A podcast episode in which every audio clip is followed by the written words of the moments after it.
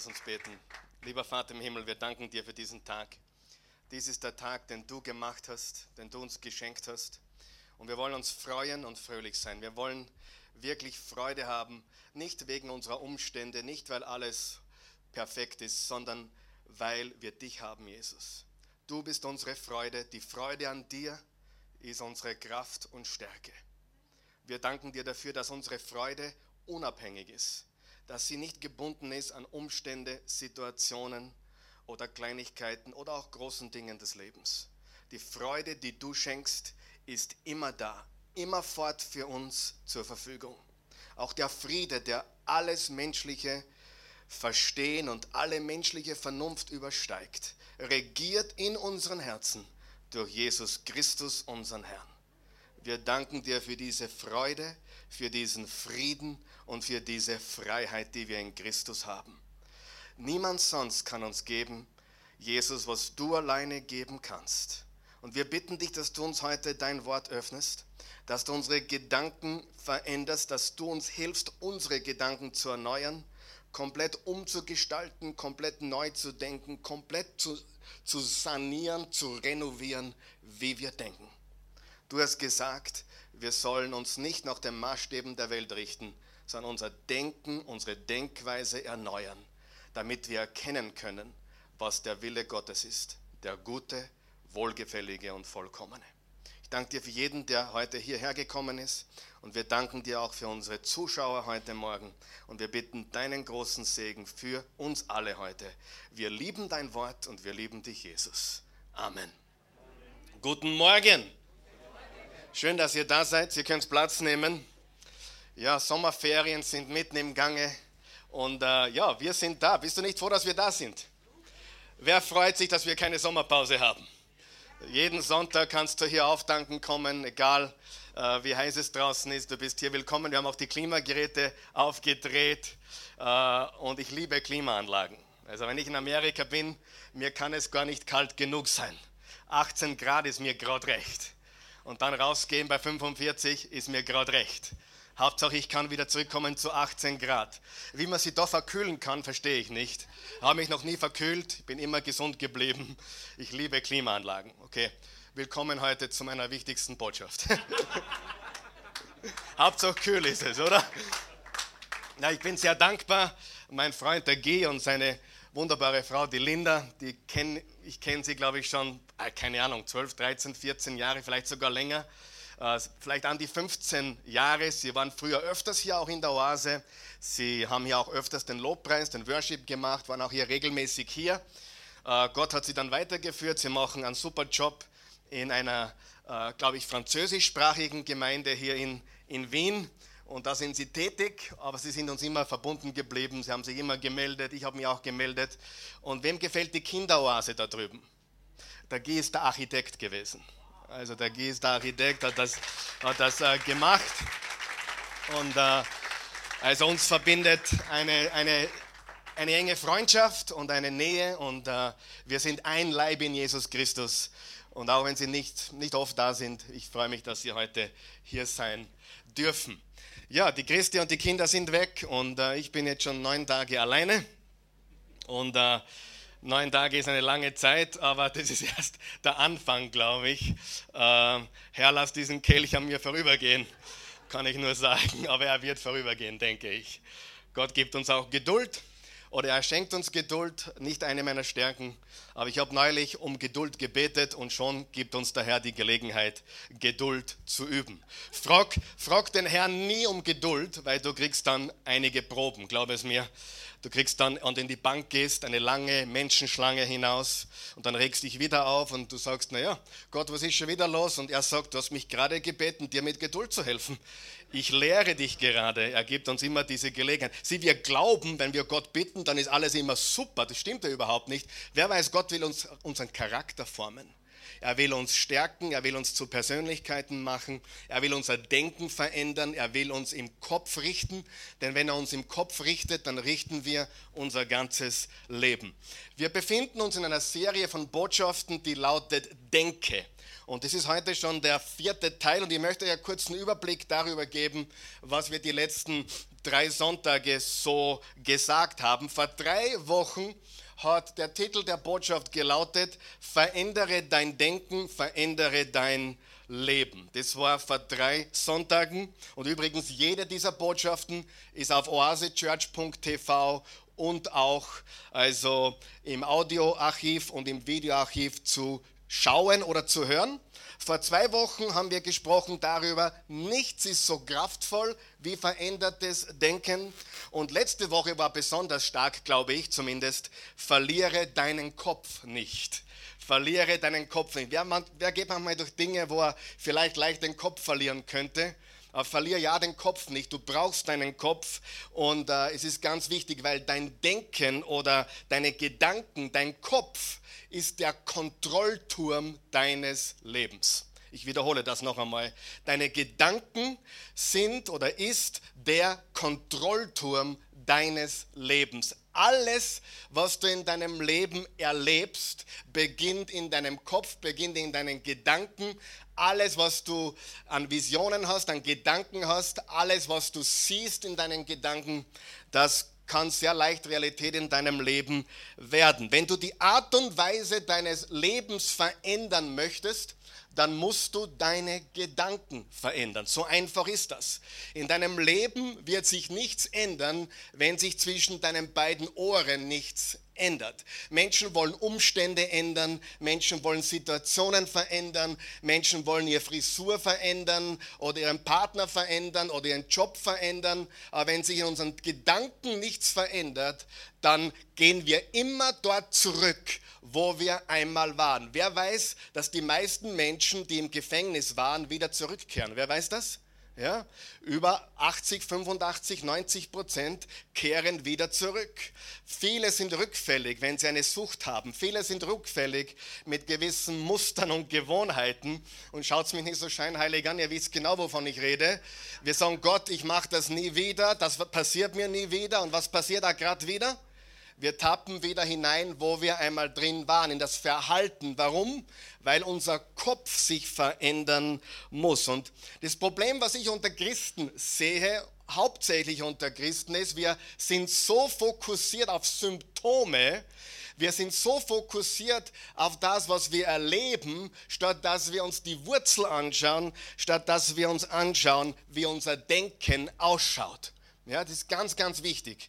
So viele sind von ihren Emotionen, ihren Gefühlen hin und her geweht und sind so fokussiert auf Symptome, aber in Wirklichkeit ist die Wurzel im Denken und im Denken ist die Lösung. Deine Gedanken sind der Kontrollturm für dein ganzes Leben. Das, was du denkst, beherrscht dein Leben. Ganz einfach.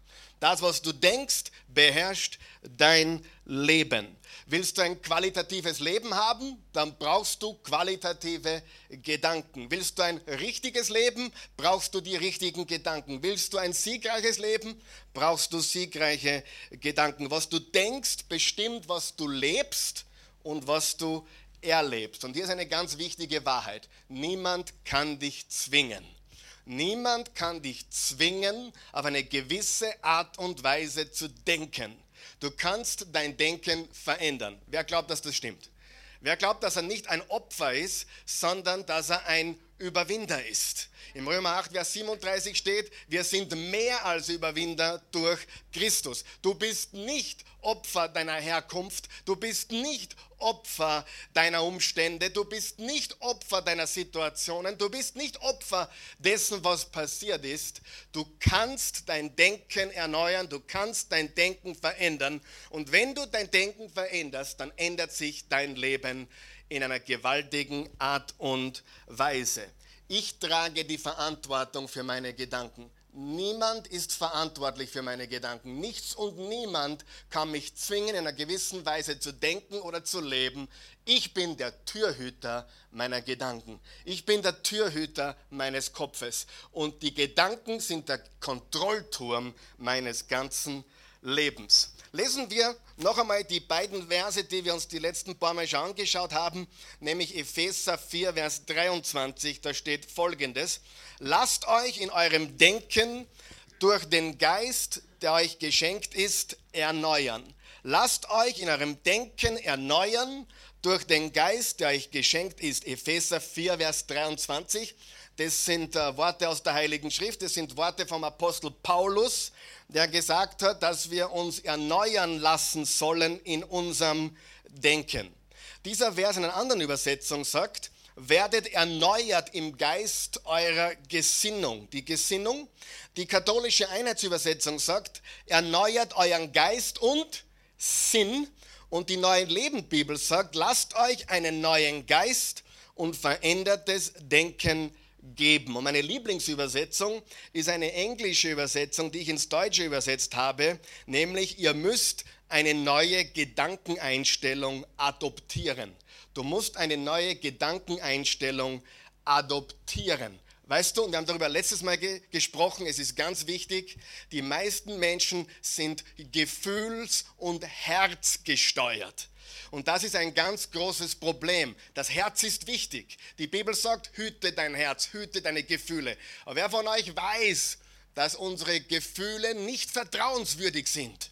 Wir brauchen wirklich klares Denken. Wir müssen wissen, wer wir sind in Jesus Christus. Wir müssen wissen, was uns gehört. Wir müssen wissen, wie wir denken. Und ich will immer mehr denken, wie Gott denkt in seinem Wort wie er uns vorgibt zu denken. Römer 12, Vers 2 sagt, deshalb orientiert euch nicht am Verhalten und an den Gewohnheiten dieser Welt, sondern lasst euch von Gott durch Veränderung eurer Denkweise in neue Menschen verwandeln.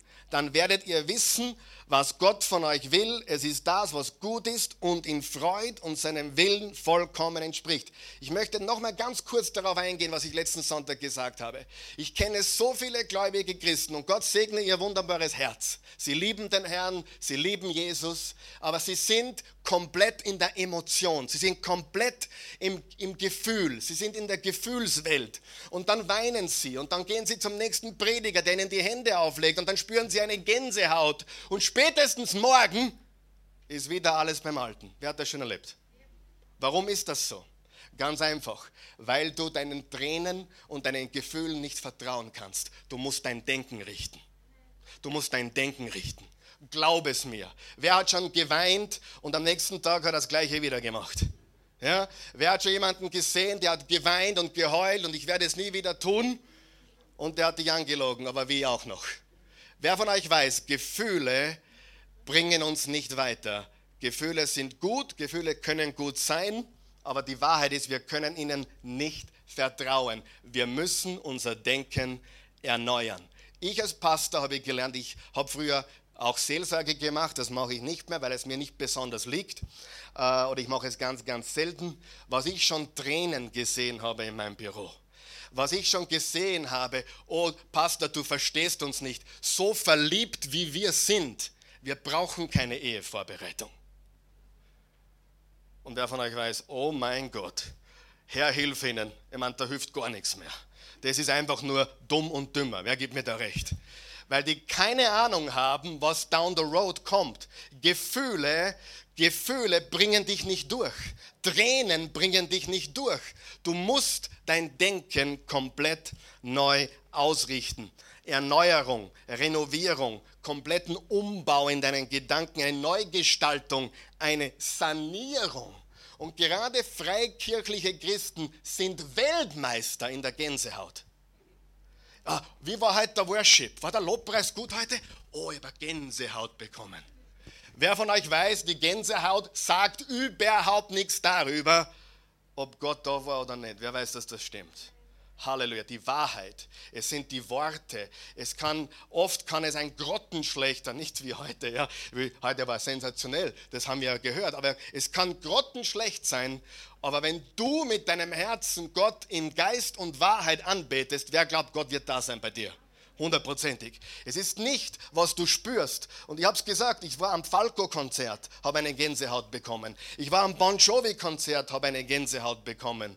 Ja? Ich habe sogar mal früher, als ich noch ACDC gehört habe, das ist ganz, ganz, ganz, ganz lang her, da war ich noch ein 13-, 14-jähriger Junge. ACDC, kennt das jemand? Niemand hier, oder? ACDC, ja. Auch da habe ich eine Gänsehaut bekommen und ich stelle einmal sehr stark in Frage, ob da der Geist Gottes anwesend war. Ja, ich möchte nur sagen, wir können nicht nach Gefühl gehen. Verstehen wir das? Wir müssen unser Denken erneuern. Nur wenn unser Denken gerichtet ist, wenn unser Kopf richtig ist, werden wir Erfolg haben und Sieg haben und werden wir im Leben gewinnen.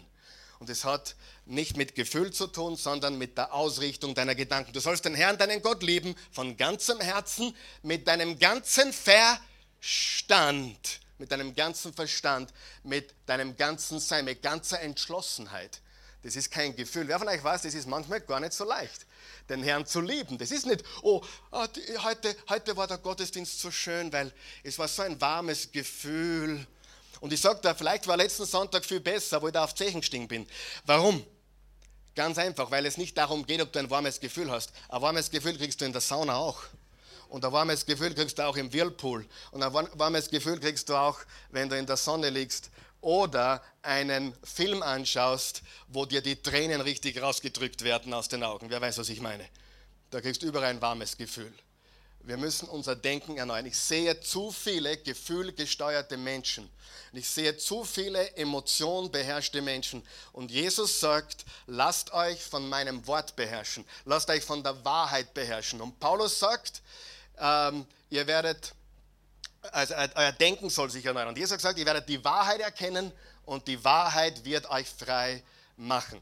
Und wir haben es letztes Mal gesagt, Esau hat sein ganzes Geburtsrecht verschenkt für eine Suppe. Und dann hat er geweint und geheult, aber Weinen und Heulen hat nichts verändert. Warum? Weil die Emotion es nicht ändert. Nur ein neues Denken ändert dein Leben. Glaub es mir.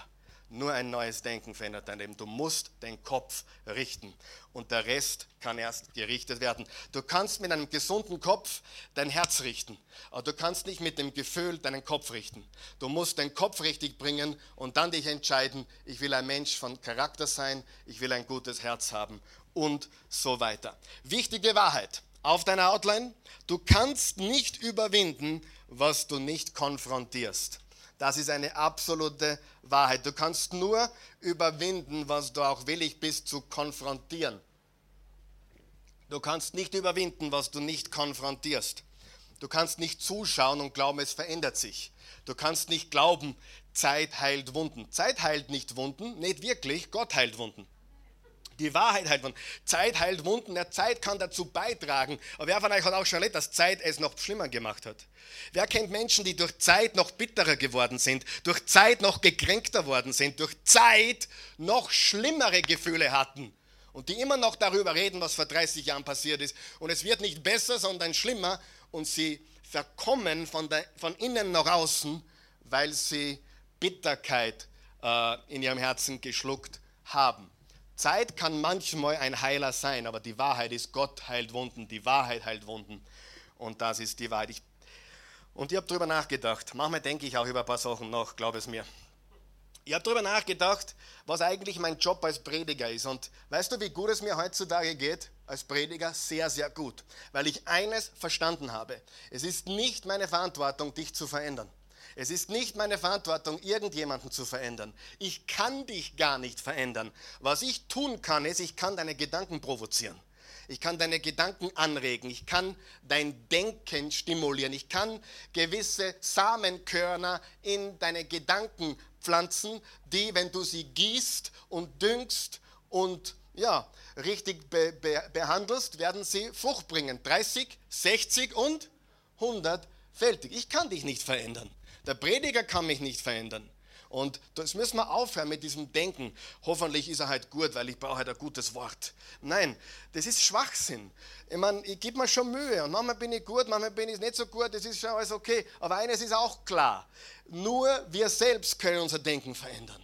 Ich kann dich nicht verändern. Es ist auch nicht meine Verantwortung, dich zu verändern. Und weil wir wieder bei der Seelsorge zuerst waren, ich habe herausgefunden, dass 80 Prozent der Menschen, die zu mir gekommen sind, gar keine Veränderung wollten. Die wollten über ihr Problem reden. Und wehe, du nimmst mal ein Problem. Und ich als naiver, junger Pastor, komm zu mir. Ich löse dein Problem. Ich bin der Problemlöser vom Dienst. I am the answer man. Gib mir dein Problem, ich nehme einen Bleistift und einen, oder einen Kugelschreiber und ein Blatt Papier und wir finden eine Lösung. Und ich habe herausgefunden, dass die meisten Menschen äh, lieber im Selbstmitleid stecken bleiben und dann gern weder dem Nächsten wieder die gleiche Geschichte erzählen. Und wehe, du nimmst mir mein Problem, wehe, du nimmst es mir, weil dann kann ich ja gar nicht mehr drüber reden. Ihre ganze Identität ist ihr Problem. Und der Grund, warum ich so bin, ist, weil mein Papa Alkoholiker war. Oder der Grund, warum ich so bin, ist, weil meine Mama mich nicht so besonders gut gewickelt hat als Kind. Und ich habe einen Dachschaden, weil ich, weil ich als Einjähriger, das ist eine wirkliche Wahrheit, meine Mama hat mir das erzählt und jetzt ist mir alles klar natürlich. Äh, ich bin als Einjähriger, hat sie mich auf die, auf den, auf die Küche, auf den, äh, wie heißt das? Auf den Küchentisch gelegt und ich bin ungebremst auf harten Boden runtergefallen. Jetzt äh, ist einigen alles klar, was, was los ist. Ja, also, das muss man ganz klar sagen. Ja, aber Menschen, Menschen lieben äh, ihr Problem. Sie lieben ihr Problem. Es ist unglaublich zu glauben, dass die meisten Menschen sich ändern wollen. Nein, die meisten Menschen wollen reden. Und dann nimmst, wenn du es ihnen nimmst, dann können sie nicht weiter sudern. Und dann kriegen sie nicht wieder streicheln, oh, du bist so arm. Wir wissen, seh, du Armer, du, du kannst ja nichts dafür. Aber das, wer von euch weiß, das ändert kein Leben. Nie. Und wir müssen wirklich beginnen, unser Denken zu verändern. Und das ist alles, was ich beitragen kann. Ich kann das Wort Gottes so verbreiten, so verkündigen, dass Menschen ihrem Denken angeregt werden, ihr Denken zu verändern. Die gute Nachricht ist, wenn du dein Denken nicht magst, wenn es dir und anderen Menschen nicht dient, kannst du dein Denken verändern. Du bist nicht versklavt, du bist frei in Christus. Und ich weigere mich zu glauben, dass jemand Sklave seiner Gedanken ist. Du bist vielleicht Sklave deiner jetzigen Gedanken, aber in Wahrheit bist du frei durch Christus und du kannst denken, was du willst. Glaubst du das? Hundertprozentig. Und in dem Moment, wo dein Denken sich verändert, ändert sich dein ganzes Leben. Was wir auch noch verstehen müssen, jeden Tag, bis zu dem Tag, an dem du stirbst, und da wahrscheinlich auch, wirst du Kämpfe im Leben haben. Hundertprozentig. Wer hat jeden Tag einen Kampf im Leben? Darf ich fragen? Ist jemand da, der nicht jeden Tag einen Kampf hat im Leben? Äh, dein Leben ist perfekt meistens, oder wie? Wie ist es bei dir? Hast du manchmal Herausforderungen? Wer weiß, das Leben ist ein täglicher Kampf? Ja. Und wer von euch, auch der Sterbetag wird nicht anders sein. Jeder Tag bis zu dem Tag, an dem du stirbst, wird ein Kampf sein. Ich habe gestern mit jemandem gesprochen aus Deutschland, der schaut jetzt auch zu, der Christian der, äh, mit dem habe ich telefoniert und der hat mir geschrieben und, und äh, ja, und wie ist das? Manchmal äh, habe ich so tolle Gedanken und dann, dann falle ich wieder ein bisschen zurück in mein altes Denken und äh, er hat geglaubt, er macht was falsch. Und ich habe ihm dann aufgeklärt, du machst nichts falsch. Wir haben alle Rückfälle, alle. Aber in dem Moment, wo ich den falschen Gedanken erkenne, schicke ich ihn, die, ihn in die Wüste. Ich schicke ihn weg. Ich sage diesem Gedanken, er soll das Weite suchen. Glaubst du, dass erfolgreiche Menschen immer gut drauf sind? Wer glaubt es? Glaubst du das wirklich? Ja? Mir hat das früher so gestört, weil alle glaubt haben, der Karl Michael ist immer gut drauf. Alle, die mich nur von, von vorne gekannt haben, haben gedacht, der lächelt immer nur. Und die Wahrheit ist, wir haben alle Probleme. Und wir haben alle Zeiten, wo wir Gedanken haben, die sind ziemlich blöd. Manchmal gleich nach der Predigt gehe ich und denke mir, ein paar Sachen, die nicht so gesund sind.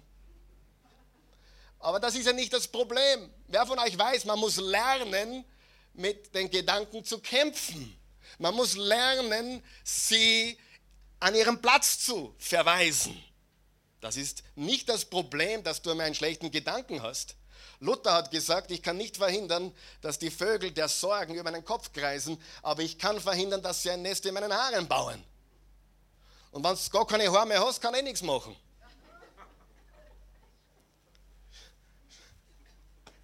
Spaß. Es war nur ein, ein Bild, was er da gebracht hat. Aber du bist nicht äh, gezwungen zu denken, was du denkst. Nein, nein, nein. Du kannst ändern, was du denkst. Du kannst definitiv ändern, was du denkst. Ich möchte zum nächsten Vers gehen, jetzt Sprüche 4, Vers 24 bis 27. Lass deinen Mund keine Unwahrheit aussprechen. Über deine Lippen soll keine Verleumdung oder Täuschung kommen. Jetzt kommt's. Lass deine Augen geradeaus schauen. Richte deinen Blick genau auf deinen Weg. Überleg, was du tun willst und dann tu es entschlossen. Lass dich von der richtigen Entscheidung nicht abbringen, damit deine Füße nicht auf Abwege geraten. Lesen wir das nochmal gemeinsam und unterstreich dir bitte ein paar Dinge. Das ist heute die Botschaft, die ich bringen möchte. Ich möchte heute reden über fokussiertes Denken. Fokussiertes Denken. Und äh, ihr wisst ja, Einstein hat gesagt, äh, Denken ist harte Arbeit, darum tun so wenige. Ähm, hat damit vollkommen recht. Die meisten Menschen denken nicht. Die meisten Menschen werden gedacht. Die meisten sind auf Autopilot, sie sind auf Gefühlsautopilot. Lesen wir es gemeinsam noch einmal und unterstreicht dir bitte ein paar wichtige Dinge. Lass deinen Mund keine Unwahrheit aussprechen. Über deine Lippen soll keine Verleumdung oder Täuschung kommen. Jetzt pass auf. Lass deine Augen geradeaus schauen. Richte deinen Blick genau auf deinen Weg. Überlege, was du tun willst. Überlegen heißt denken. Und dann tu es entschlossen. Unterstreicht dir entschlossen. Lass dich von der richtigen Entscheidung, unterstreiche die Entscheidung, nicht abbringen, damit deine Füße nicht auf Abwege geraten. Nicht auf Abwege, unterstreiche dir bitte auch das. Heute machen wir ein bisschen was anderes. Ein bisschen anders als sonst vielleicht. Heute machen wir ein kleines Studium über fokussiertes Denken. Interessiert das jemanden? Fokussiertes Denken. Die meisten Menschen können nicht fokussiert denken. Die meisten Menschen sind abgelenkt. Sie sind zerstreut. Sie sind irgendwo durch die Gegend. Kennt jemand irgendjemanden, der überall ist, nur nicht fokussiert? Wer glaubt, dass Fokus was ganz Wichtiges ist? Ja, wenn du mit deiner Frau zusammen bist, dann fokussiere deine Gedanken auf deine Frau. Wenn du ja, etwas tust, etwas erreichen willst, etwas bewegen willst, dann musst du fokussiert sein auf das, was du willst. Aber die meisten sind zerstreut. Die meisten wissen nicht einmal, was eine Entscheidung ist. Denken übrigens kann man lernen. Ich habe ein paar Sachen aufgeschrieben. Da werde ich mitgeben. Großes Denken. Kann man großes Denken lernen? Absolut. Ich habe großes Denken immer wieder gelernt. Ja, bin in der richtigen Umgebung aufgewachsen. Mein Papa war ein bisschen ein größerer Denker, ein sehr großer Denker. Dann habe ich andere Leute um mich gehabt, die, die sehr groß gedacht haben. Kann man großes Denken lernen? Ja oder nein? Kann man kreatives Denken lernen? Absolut.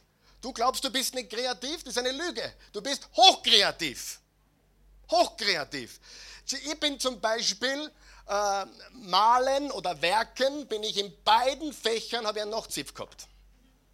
Also bildnerische Erziehung, hat mich der Professor ins Büro geholt und gesagt, Herr äh, Bilsel hat er gesagt, Bilsel, du bist der Erste, dem ich einen Nachtsief geben muss. Sag ich, okay. Dann hat er gesagt, ich gebe dir noch eine Chance. Äh, machen wir drei Sachen zu Hause, irgendwas mit dem Bleistift, irgendwas mit Kreiden und irgendwas mit, äh, mit äh, Wasserfarben.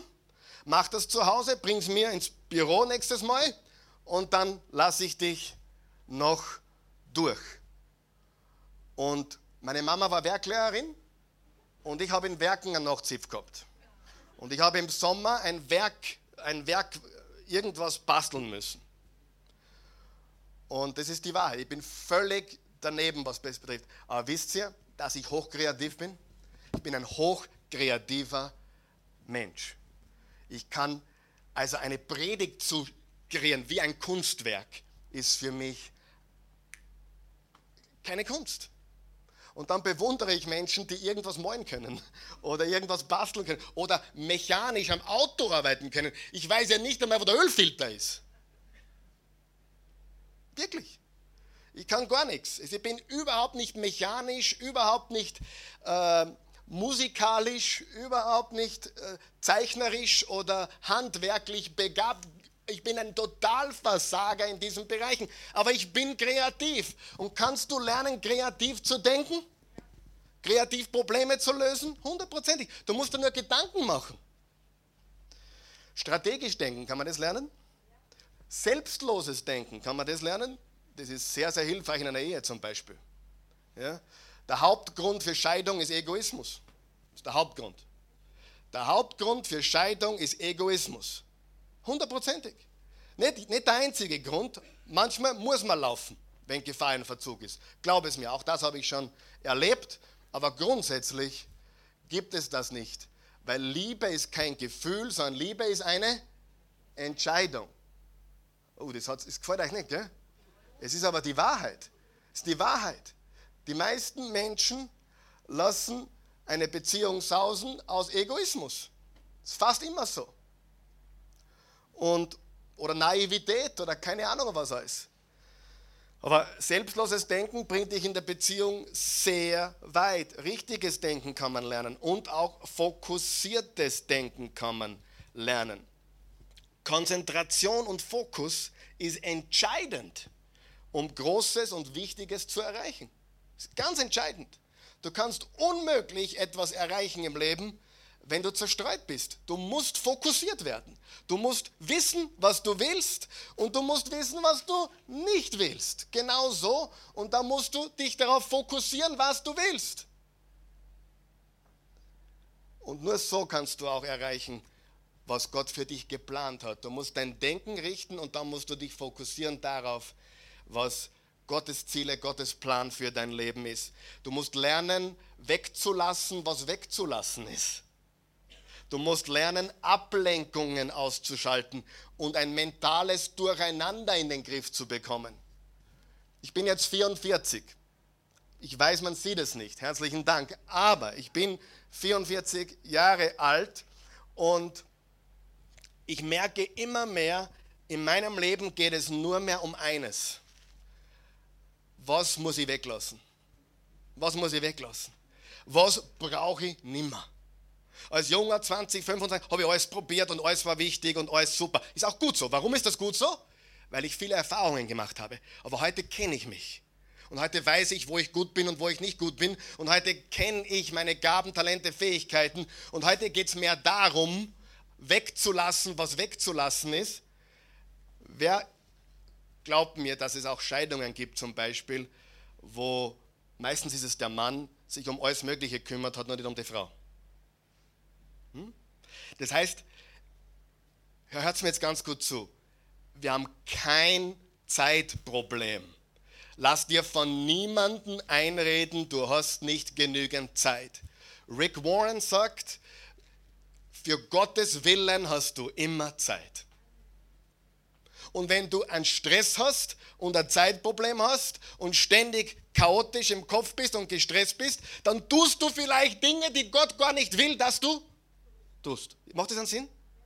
Loslassen. Das heißt, weglassen ist eines der ganz wichtigen, entscheidenden Dinge, von den Ablenkungen äh, einfach abzusehen. Das möchte ich mal ganz kurz anschauen mit euch. Vielleicht hilft euch das ein bisschen. Das ist sehr praktisch, aber es soll euch helfen, soll uns helfen. Es hilft mir ganz besonders. Was bringt fokussiertes Denken? Was bringt fokussiertes Denken? Fokussiertes Denken bringt einmal zuerst Energie. Es, es gibt dir Kraft. Es erzeugt Kraft in deinem Leben. Es erzeugt Energie in deinem Leben. Wenn du fokussiert bist, dann können kraftvolle Dinge in deinem Leben geschehen. Wenn du zerstreut bist, da ist keine Power. Ein, ein Laserstrahl, ein Laserstrahl fokussiert, kann durch Stahl schneiden. Ein Laserstrahl, der durcheinander geht, bewegt überhaupt nichts. Das heißt, Fokus, fokussiertes Denken, klares, fokussiertes Denken erzeugt Kraft in deinem Leben. Die meisten Menschen sind talentiert, die meisten Menschen sind hochbegabt. Es liegt also nicht daran, dass sie nicht begabt wären, es liegt daran, dass sie nicht richtig denken, dass sie falsche Dinge für wichtig halten. Wer weiß, dass das stimmt? Wer weiß, für die wichtigen Dinge hat man Zeit.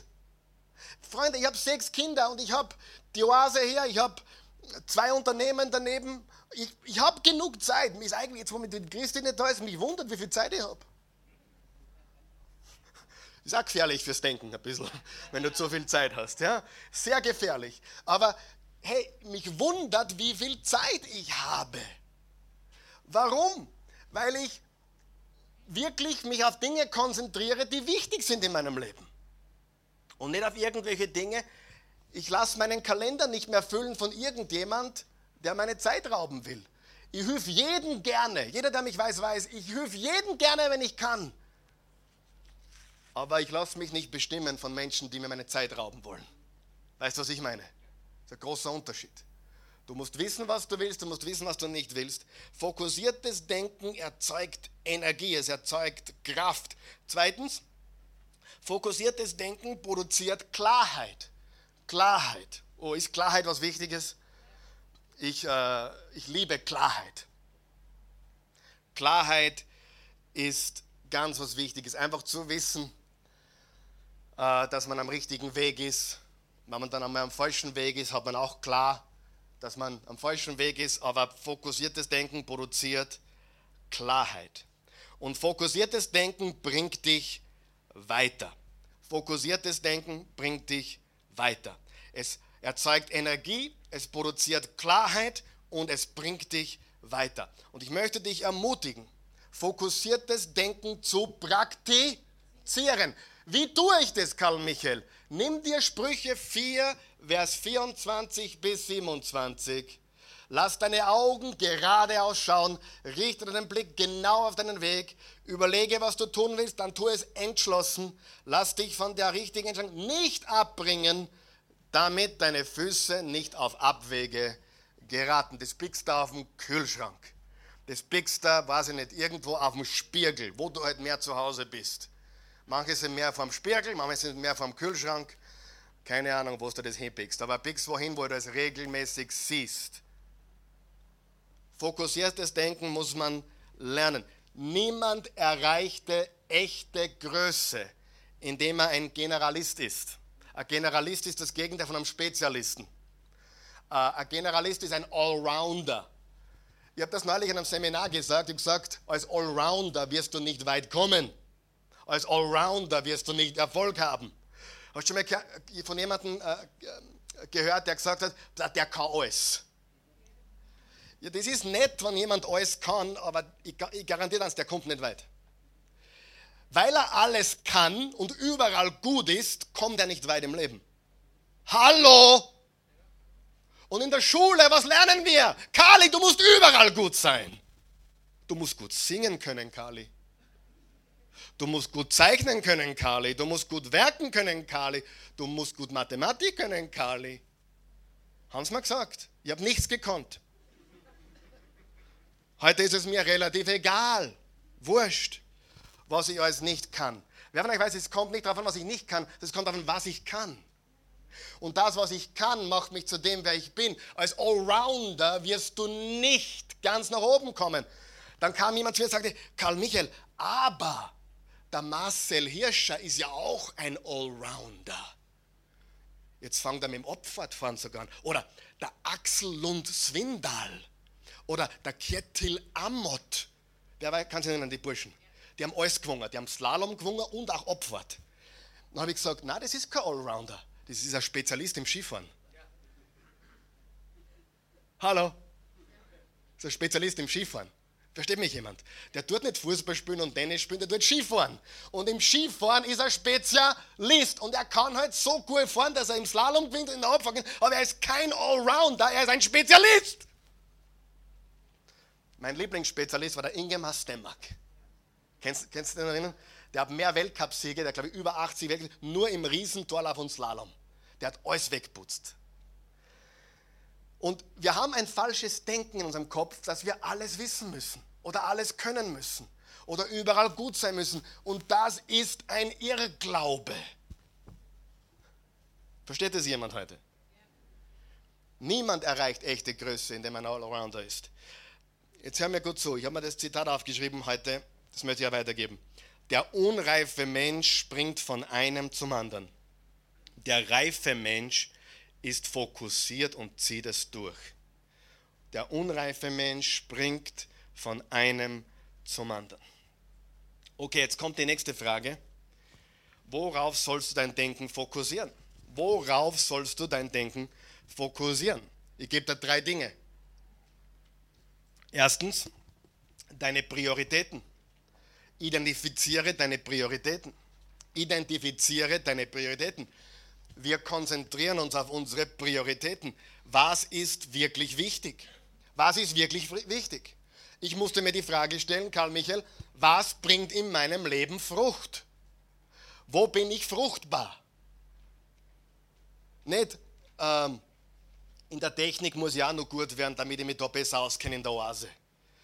Der Guy hat mich gestern, ich habe ihn angerufen, er hat abgehoben und dann hat er mich gefragt, du weißt du, wie das Bühnenlicht eingeschalten wird? Ich sage, keine Ahnung. Sag ich, äh, sagt er, weißt du irgendwas? Sag ich, nein, ich weiß nicht, Spaß. Ich weiß gar nichts. Wirklich, du kannst mich da hinten hinstellen, ich habe null Ahnung. Null. Ich hoffe nur, dass wir ein Mikrofon einschalten. Weil in dem Moment, wo wir das Mikrofon einschalten, bin ich gefährlich. Verstehst du? Und weißt du, wie mir das egal ist, dass ich mich da hinten nicht auskenne? Du kannst dir gar nicht vorstellen, wie wurscht mir das ist. Und du kannst dir gar nicht vorstellen, wie sicher ich bin, dass ich das auch nicht lernen werde in der nächsten Zukunft. Weil es mir nichts bringt. Verstehst? Ganz wichtig, oder? Was ist wirklich wichtig? Was bringt Frucht in deinem Leben? Wo bist du am richtigen Platz? Was sind die richtigen Prioritäten? Zweitens, entdecke deine Gaben. Die Gaben. Wo bist du wirklich gut? Das haben wir schon angeschnitten heute. Wo bist du wirklich gut? Du brauchst nicht überall gut sein. Du sollst nicht überall gut sein. Tu eines, tu das eine oder anders, finde das eine und mach nur das. Finde das eine und mach nur das. Das macht dich erfolgreich. Und drittens ist der Traum. Entwickle deinen Traum, was brennt in deinem Herzen. Gott hat etwas in dein Herz gelegt, einen Traum. Und die Frage ist, was brennt in deinem Herzen? Und darauf solltest du dich konzentrieren. Du konzentrierst dich, du fokussierst dich auf die wichtigen Dinge, auf die Prioritäten, auf die Gaben und Talente.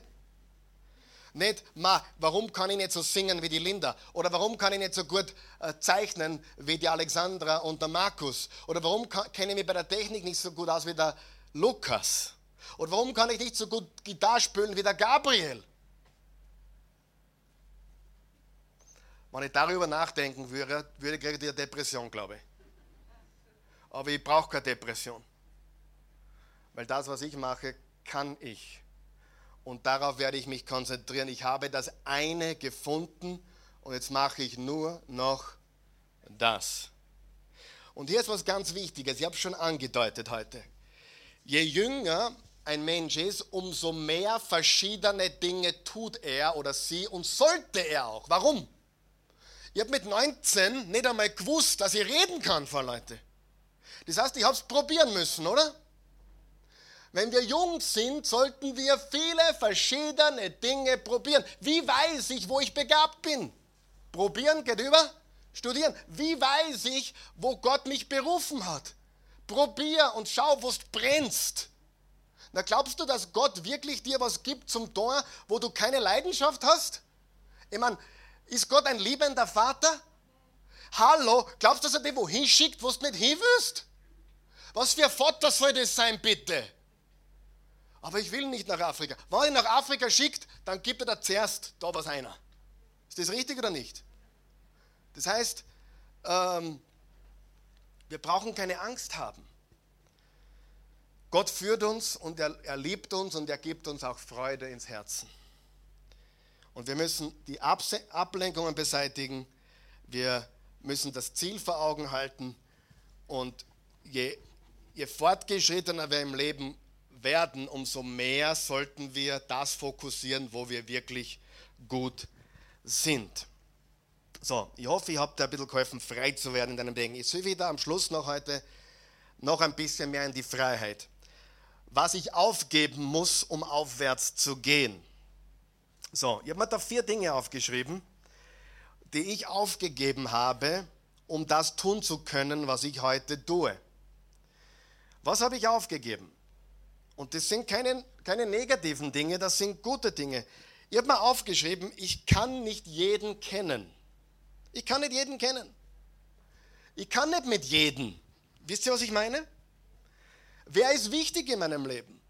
Und da gibt es einen inneren Kreis von Menschen, die sehr wichtig sind, aber ich kann nicht jeden kennen ich kann nicht mit jedem was machen, oder? Das geht nicht. So, jetzt kommt ein ganz wichtiger Satz.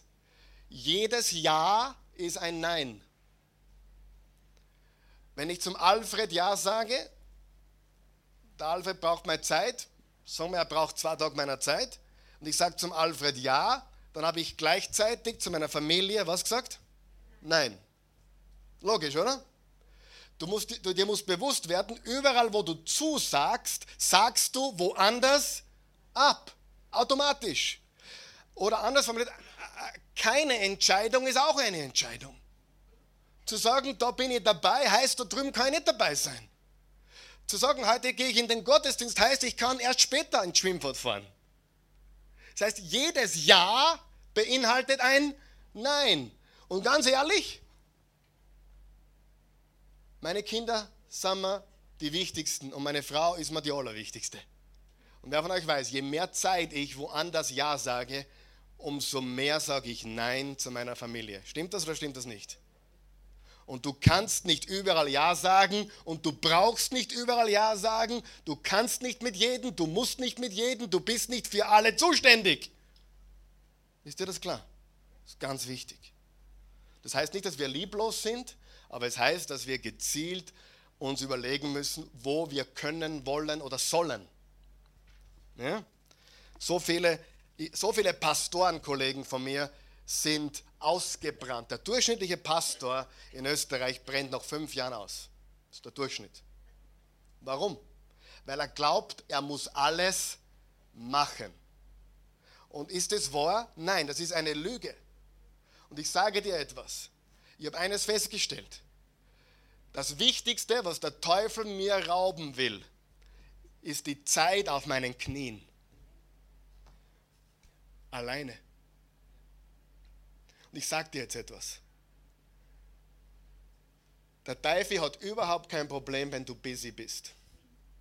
Wenn du von Konferenz zu Konferenz jagst und, und, und dort mitmachst und da dich einbringst und da dabei bist, überhaupt kein Problem. Sei nur ja busy. Aber er will dich davon abhalten, Zeit auf deinen Knien zu verbringen. Da ist die echte Power. Karl Michael, warum weißt du das? pure Erfahrung. Und vorgestern bin ich im Wohnzimmer gesessen, habe ich mich auf die Knie begeben. Das Telefon leitet den ganzen Tag nicht. Ich bin keine fünf Minuten auf die Knie, leitet das Telefon. Wer weiß, was ich meine. Und dann fällt er das ein und dann fällt er das ein. Mir fällt den ganzen Tag nichts Gescheites ein. Und dann bin ich auf meinen Knie und plötzlich fällt mir alles ein. Und da habe ich Folgendes jetzt immer wieder getan. Ich habe, wenn ich bete, habe ich ein Papier und einen Kugelschreiber direkt neben mir in Griffweite. Und wenn ich dann abgelenkt werde, dann schreibe ich mir es auf und sage, danke Teufel. danke für die Erinnerung. er wollte mich ablenken, er wollte mir wieder mit meinem Kopf messen. He wants to mess with my head. Ich sage dir, das Wichtigste ist nicht, dass du mit allen unterwegs bist. Das Wichtigste ist die Zeit alleine mit Gott. Hallo. Ich kann nicht jeden kennen. Ich bin nicht für alle zuständig. Zweitens, ich kann nicht alles tun. Ich kann nicht alles tun. Es gibt Menschen, die tun zu viel. Es gibt Menschen, die tun auch zu wenig. Glaub mir das. Schau jetzt nicht zu deinem Nachbarn um, ja? Fühlt sich niemand angesprochen. Wer weiß, in unserem Land gibt es Leute, die tun zu wenig. Wer weiß, viele Leute tun zu wenig. Aber einige von uns, die so ein gutes Herz haben, tun zu viel. Stimmt das oder nicht? Das heißt, ich kann nicht alles tun. Noch einmal, es gibt keinen Grund, überarbeitet zu sein. Wenn du im Gottes Willen bist, gibt es keinen Grund, überarbeitet zu sein. Überarbeitet fühlst du dich dann, wenn du ein paar Dinge falsch machst. Wenn du etwas für wichtig erachtest, was überhaupt nicht wichtig ist. Und wer hat schon gemerkt, die wichtigen Dinge, wie die Zeit auf deinen Knien, die kann warten. Die kann genauso warten, wie ins Fitnessstudio gehen oder wieder mal laufen gehen. Das kann alles warten, aber es gibt ja so viele dringende Dinge, die müssen jetzt geschehen, oder? Mein Freund hat mir angerufen, wir müssen dringend was unternehmen. Die wichtigen Dinge, die können warten. Ich kann nicht alles tun. Nicht überarbeitet. Nein, nein, nein. Du bist nicht überarbeitet. Du hast auch keinen Zeitmangel. Du hast nur einen falschen Fokus. Du, du, du bist auf die falschen Dinge konzentriert. Ich kann nicht alles tun. Drittens, ich kann nicht überall dabei sein. Das habe ich auch schon angeschnitten. Und viertens, ich kann nicht überall gut sein. Und das zu akzeptieren, ist extrem wichtig. Finde das eine und mache sonst nichts. Weil Gott hat einen spezifischen Plan und eine einzigartige Berufung für dich. Und ich wehre mich gegen den Gedanken, dass unsere Kinder in allem gut sein müssen. Gar nicht. Unsere Kinder müssen nicht in allem gut sein. Weißt du, wenn ich meine Kinder anschaue, dann denke ich mir, äh, wo sind seine Gaben und Talente? Wo sind ihre Gaben und Talente? Äh, wir waren nie eine Familie, wo lauter Einser wichtig waren. Bitte, wenn jetzt eine Mama da ist oder ein Papa, für die das ganz wichtig ist, bitte nicht schießen. Ich hab dich lieb, bitte hab du mich auch lieb. Ja, aber ich sage dir, mein Papa hat mich geliebt, meine Mama hat mich geliebt mit die Fünfer. Aber er hat aus mir wird was. Er hat aus mir wird was. Er hat es gesehen. Er hat gesehen, aus dem Koten, aus dem Kali Katastrophski wird was. Er hat es gesehen. Ja, verstehst du? Wir, wir, müssen erkennen für uns und mit Alter ist das wichtig. Und es, es stimmt. Es stimmt. Wenn man jung ist, sollte man vieles lernen und vieles probieren. Absolut richtig. Aber wer glaubt, mit zunehmendem Alter sollte man immer, immer spitzer und spezialisierter werden. Weil nur wenn man viel lernt und viel probiert, weiß man auch, wo der Fokus hingehört. Fokussiertes Denken wird dein Leben verändern. Vergiss eines nicht. Deine Gedanken sind der Kontrollturm deines Lebens. Wenn das stimmt, was mir ein sehr bekannter Freund einmal gesagt hat, wenn das stimmt, you become what you think about most of the time. Or you become what you think about all the time. Du wirst, worauf du fokussiert bist. Wenn das stimmt. Wer glaubt, da ist eine Wahrheit dran? Du wirst, worauf du fokussiert bist. Wenn das stimmt, dann gibt es für mich nur einen optimalen Fokus. Und das ist Jesus. Das ist Jesus. Weil ich will werden wie er. Er wurde wie ich, aber ich will auch werden wie er. Und wenn du dich auf Jesus fokussierst, dann wirst du immer mehr wie Jesus. Das heißt, dein Denken, du liebst den Herrn mit deinen ganzen Gedanken. Und dein Fokus ist Jesus. Folgt mir bitte, was ich sage. Wenn es stimmt, wenn es wirklich stimmt, dass wir werden, worauf wir uns andauernd fokussieren, wenn das stimmt, dann macht es doch Sinn, sich auf Jesus zu fokussieren, oder? Wie tun wir das? Indem wir sein Wort aufschlagen, indem wir seine Worte lesen, indem wir schauen, wie er gelebt hat, was er getan hat, wann wir auf die Knie gehen und Zeit mit ihm verbringen. Wenn wir auf Jesus fokussiert sind, dann sparen wir uns sehr viel Zeit. Ich habe eine Botschaft vorbereitet, die bringe ich irgendwann einmal. Die Botschaft lautet, beten ist das beste Zeitmanagement-Werkzeug aller Zeiten. Beten ist das beste Zeitmanagement aller Zeiten. Warum? Do, wer kennt einen Tag, ich, meine, ich kenne das zumindest, wo du in der Früh deine Bibel liest und betest und du bewegst in acht Stunden so viel mehr wie sonst in zwölf. Und dann hast du einen Tag, der fängt schon falsch an, du, du wachst ein bisschen spät auf, du lässt deine Zeit, deine stille Zeit mit Gott liegen und es läuft nicht so smooth, es läuft nicht so glatt.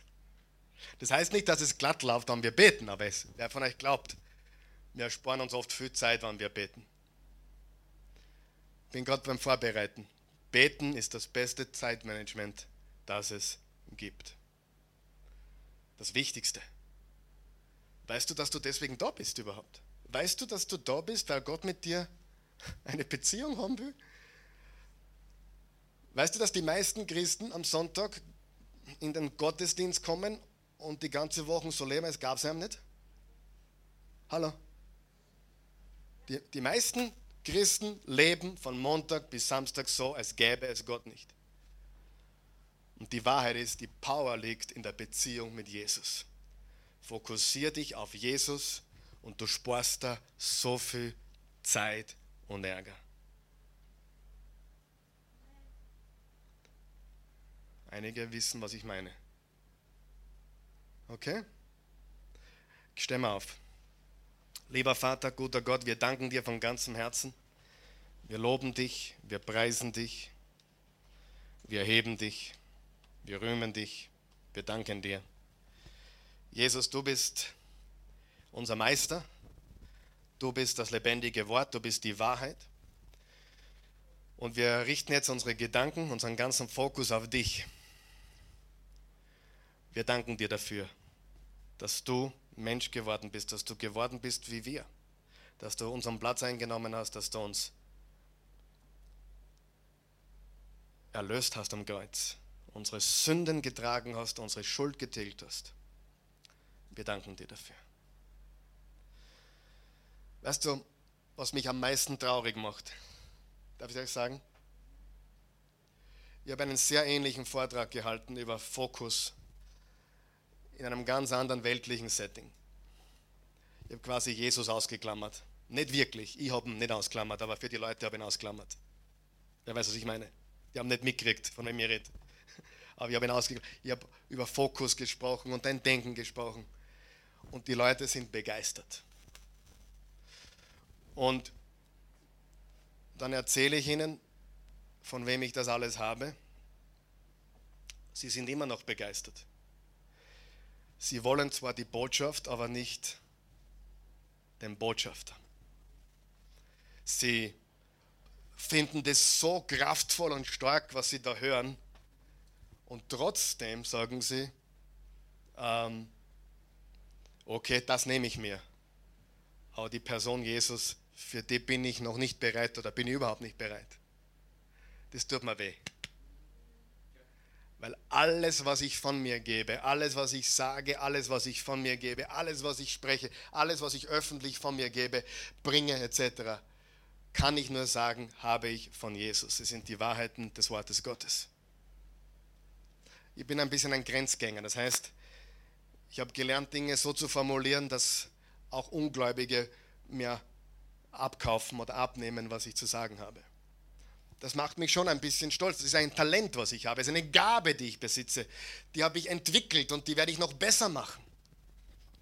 Aber Menschen brauchen den auferstandenen Jesus Christus. Die ganzen Prinzipien unterm Strich bringen nichts ohne der Person. Die Prinzipien funktionieren für jeden, aber die Person alleine macht uns lebendig. Wenn du zuschaust oder hier bist heute und hast noch keine persönliche Beziehung zu Jesus, so lade ich dich ein.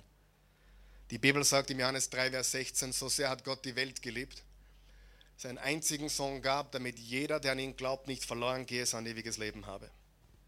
Die Bibel sagt im Johannes 1, Vers 12, alle, die ihn aufnahmen und an ihn glaubten, gab er das Recht, Kinder Gottes zu heißen.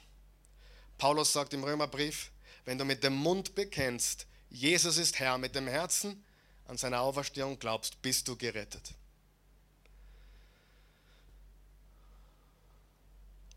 Das wollen wir jetzt tun. Wir wollen Menschen, die zu Hause zuschauen, die hier sind, die diesen Schritt machen wollen, Jesus als Herrn und Erlöser anzunehmen, wollen wir jetzt die Gelegenheit geben. Beten wir gemeinsam laut. Guter Gott, ich will dir danken für deine große Liebe.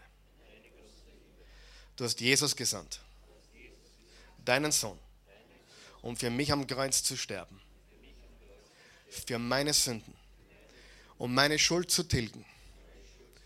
Jesus, ich glaube an dich. Du bist mein Retter. Vergib mir alle Sünden und alle Schuld. Lass mich von vorne beginnen. Gib mir einen frischen Anfang. Einen ganz neuen Anfang. Ich glaube, du bist gestorben, begraben und auferstanden. Du lebst heute.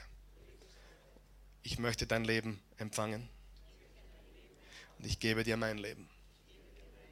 Ich will nicht nur an dich glauben, ich will dir nachfolgen, Jesus. Ich will mein Denken neu ausrichten. Ich will denken, wie du denkst. Und ich will auf dich mich fokussieren. Wenn ich aufstehe in der Früh, Jesus, bist du mein erster Fokus. Du bist mein erster Gedanke. Du bist das Erste, was ich denke. Jesus, mein Herr und mein Gott. Ich will verwandelt werden in dein Bild. Von Herrlichkeit zu Herrlichkeit. Ich will von Kraft zu Kraft immer stärker werden, verwandelt werden in das Bild Jesu Christi. Danke, Jesus. Ich danke dir. Danke. Amen. Der Himmel freut sich, wenn du das zum ersten Mal gebetet hast oder eine neue Entscheidung für Jesus getroffen hast, der Himmel freut sich. Die Bibel sagt, die Engel freuen sich.